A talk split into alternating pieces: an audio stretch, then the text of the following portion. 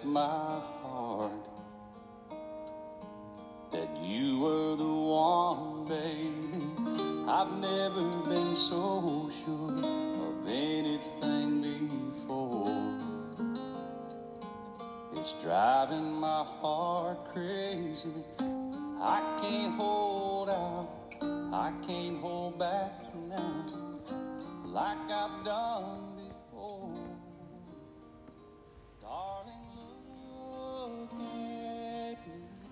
废柴也要跑完人生的马拉松。Hello，大家好，欢迎收听废柴马拉松，我是麦子。今天其实就是一个，今天咱们就是说走一个快闪更新的大动作，什么鬼？嗯，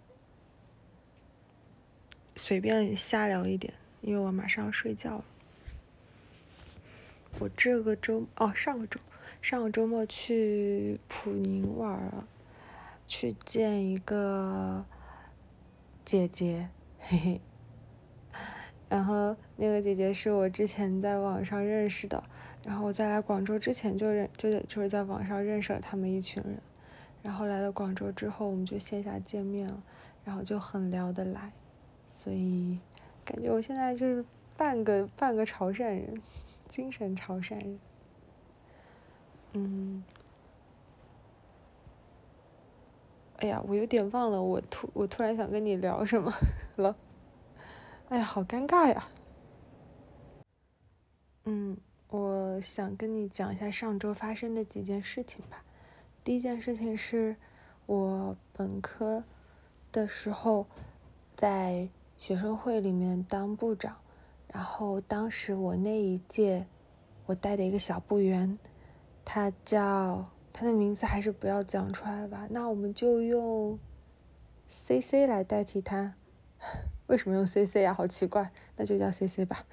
呃，然后他一直在美国嘛，嗯，上周他突然回国，大概会有一个月左右的在国内的假期。他是飞的广州，我知道了之后，立刻，我立刻马上，我跟他说：“你现在在原地站着别动，我现在飞奔来见你。”然后我就跟他玩了大概一天左右吧，嗯，我就问他这次回国是什么打算，然后他就告诉我说，其实也是想考察一下国内的现在的情况，要不要回国。不过他感觉哈，他一回国就觉得国内太卷了，大概率不会回来。呃，可能国外相对来说，嗯，不会那么辛苦。但是他也提到一个点，他告诉我，在美国的时候常常会有非常孤独的时候，就是那种你跟人家去，就是他说美国的街上没有人，嗯，他在 DC 嘛，然后他说他有时候出去遛狗。出去遛狗，见到对面有人遛狗，双方都会很兴奋的打招呼，因为一般来说街上都没啥人。嗯，我当时的反应是说，其实就算国内人口密度很大，你在人群里依然会有很孤独的时候。嗯，那其实不好说，是一个人待着觉得孤独那种感觉更难以忍受，还是你在人群中感觉孤独的感觉更难以忍受呢？但是我又换位思考了一下，换位思考这个词，换位思考这个词，好讨厌，不要用这个词。嗯，但是我又又想象了一下，嗯，如果是我离我所有的家人朋友都非常的遥远，那那个时候的那种孤独感，应该也的确挺难熬的。所以当时他这么说的时候，我就，哦，然后我就摸摸他，然后我就抱抱他。结果，但是他后来他又讲了一个点，我当时就，我当时就爆爆泪，就是飙泪。他说，他说那个你现在的，哦，他说他有时候在美国特别孤单的时候，他就会听我的播客。哇，我完全没有想到，我随便录的这些东西还能给到他这样的陪伴。嗯，因为我的播客有大概有一两期是和我的好朋友美瞳一起录的。嗯，然后我们两个在一起就会特别闹腾，然后就会讲一些垃圾话。他说他有时候在美国一边一个人做饭的时候就会公放，把我跟美瞳的那几期节目翻来覆去的听，然后就觉得没有那么孤单了。然后他还问了我一个问题，他说：“你跟美瞳现在还联系吗？”我说：“联系啊。”我说：“我们过年回来还一起亲亲抱抱举高高了，什么鬼？没有没有没有没有，严正声明并没有啊。”然后他就那种他说：“啊，那我就放心了。”然后当时就真的很想哭，我又在想说：“嗯，做播客真好，以后也要多更新，不能拖更。”为了我的朋友们，也要多讲垃圾话，好吗？这个是上周让我印象最深、最感动的一件事情。嗯，谢谢你，谢谢你告诉我这个事情，它对我很重要。因为我经常觉得说，哎呀，反正也没有什么人听，要不就别做了；反正也没有什么人看，要不就别写了。其实不是的，嗯。然后还有一件事情是，昨天晚上和一个嗯朋友聊天，那个朋友我们就叫他，就叫他张叔吧，笑死，一点都没有给他打码，因为因为知道的朋友都叫他张叔，嗯，反正大家也不知道是谁，呃，他和我讲就是他要读博的事情，因为他其实是想在职读博，他已经工作了。但是很遗憾呢，他最想要的那个老师，呃，已经不收博士生了哈，所以他等于是被那个老师拒绝了。嗯，知道了这个消息之后，他迷茫了大概那么一段时间，然后他告诉我一个很动人的场景，他说他迷茫的时候，他就跑到天津的一个大教堂前面坐着，在那大概坐了可能很久，他在想说。我到底要怎么办？我要不要读博了？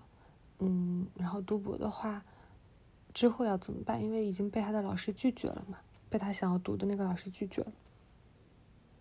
然后结果，他说他坐在那边的时候，突然他就心里有个声音是说，他就对自己说：“你你可以，你可以去完成一些更大的事情。你可嗯，就是，他就下定了决心说他要去。”争取就即便不能跟这个老师读，那他还要去争取别的老师的博士的名额。然后他昨天就立刻动身前往那个南京，就是去跟他心仪的另一个老师面谈什么的。然后他跟我分享了他在这个过程当中的一些犹豫啊、纠结呀，然后当然让人也会有一些自我怀疑和的时刻。然后我就问了他一个问题，我说：“我有我说这这个故事。”我有个大前提想要知道，就是你为什么一定要读博士呢？就你工作了嘛，就你你不读可不可以呢？你为什么一定要读这个博士？你这个执念是哪里来的？我就问他，他就给了我一个回答，他说最主要的原因是他不知道为什么，他从很小的时候就觉得他要读博士。他说这是一个非常感性的原因哦。嗯，顺便插一句，就是我觉得。就跟我比起来，他其实是个挺理性的人哈，嗯，很多时候也就是是一个挺成熟的大人了，也会权衡利弊。但他告诉我说，就是一个很感性的原因，就是他就是觉得他要读这个博士，他也不知道为啥，他心里就有个有就有一个召唤，他希望去完成这件事情，而且是在他很小的时候，他就心里就有这样的一个 picture，嗯，就可能有这样一个图景吧。然后他说，第二个原因可能也是一个比较感性的原因，就是。他会觉得现在，嗯，思嗯，就读博的话可以帮助他去做一些思维训练呐，嗯，以及比如说有一些理论的基础可以打得更扎实，那你在看问题的上看问题的时候，可能能拓宽一些视野。但是他说最主要的还是开头那个最感性的原因，就是他觉得他有一种召唤，就是他要去做这个事情。然后他讲完之后，他就告诉他就跟我说，他说。我觉得我刚刚讲的那个两个理由都很没有说服力。他说就是很没有说服力的两个理由，就是你问我为什么要读博，我就只能告诉你说我想读。他就是讲他这个理由很没有说服力。然后我当时听完之后，我就我就给他一个反馈，我说我说你不需要说服任何人，你不需要说服我，因为你最大的那个理由已经有了，那个已经足以说服你自己了。你想读博，你只你不需要说服任何人，你只要自己想就可以了，你只要说服自己就可以了。然后我觉得他拥有了一个让人最没有办法拒绝的理由，就是他想读。天呐，我这么讲是不是有点？我不知道我没表表表达清楚。就是我我们现在好像就是在做决定的时候，大家都会告诉你说，你搞一张白纸，然后你中间画条线，你左边写上做这件事情的好处。右边写上做这件事情的坏处，然后你权衡利弊，你发现利大于弊的时候，那你就去做；当你发现带给你的风险更大或者收益没有那么高的时候，那你可以考虑不做。好像这样是更理性的，对吧？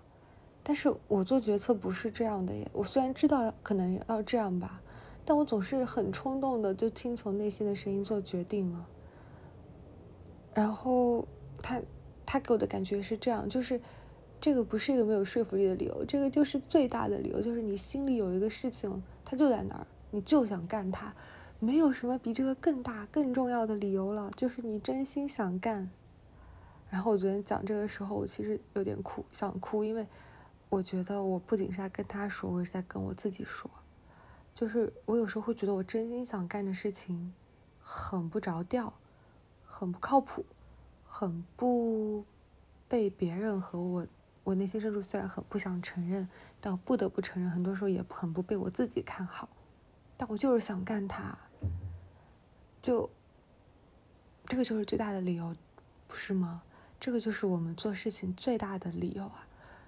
就听起来就是很没有说服力的，对不对？就是你没有办法告诉别人他的优优点，就是他的好处是什么，他不好的地方是什么。然后我做了利益权衡之后，我决定要干他。你没有办法这样跟别人说，你只能告诉别人说，我就是想做他。我希望，我我祝福我那位朋友，我觉得他因为这个理由去赌博，在我看来就是最棒的理由。然后我也祝福我自己吧，就是我有真心想干的事情，那我就做下去。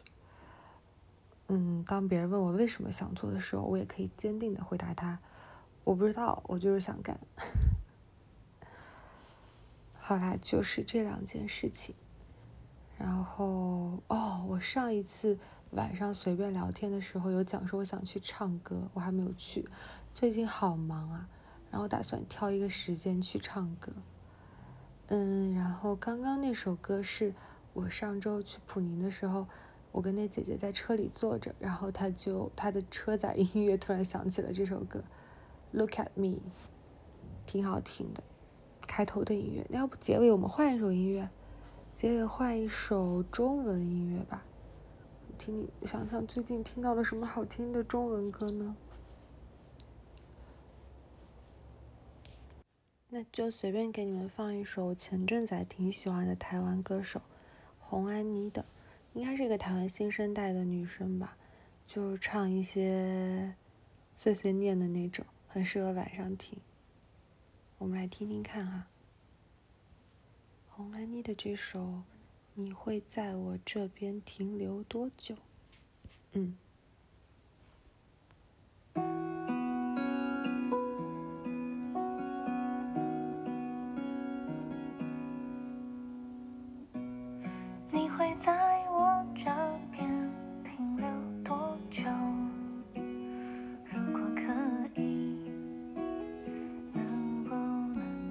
告诉我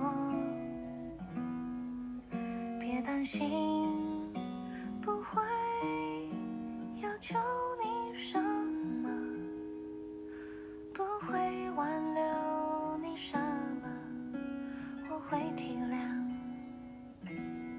你的离开你会在我这边驻足多久？如果可以能不能跟我说我只想提前做心理准备提前伤心提前掉眼泪预习你离开的片段提醒结局不美，但还是很喜欢。设想好了，除此之外，为你留下好的身怀，至少情节很浪漫。那么，等到那一天来到，我不会惊慌失措。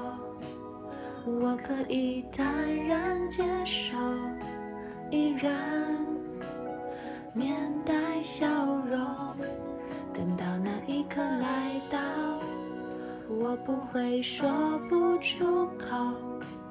我可以优雅的走，别回头说这段日子很开心，谢谢你。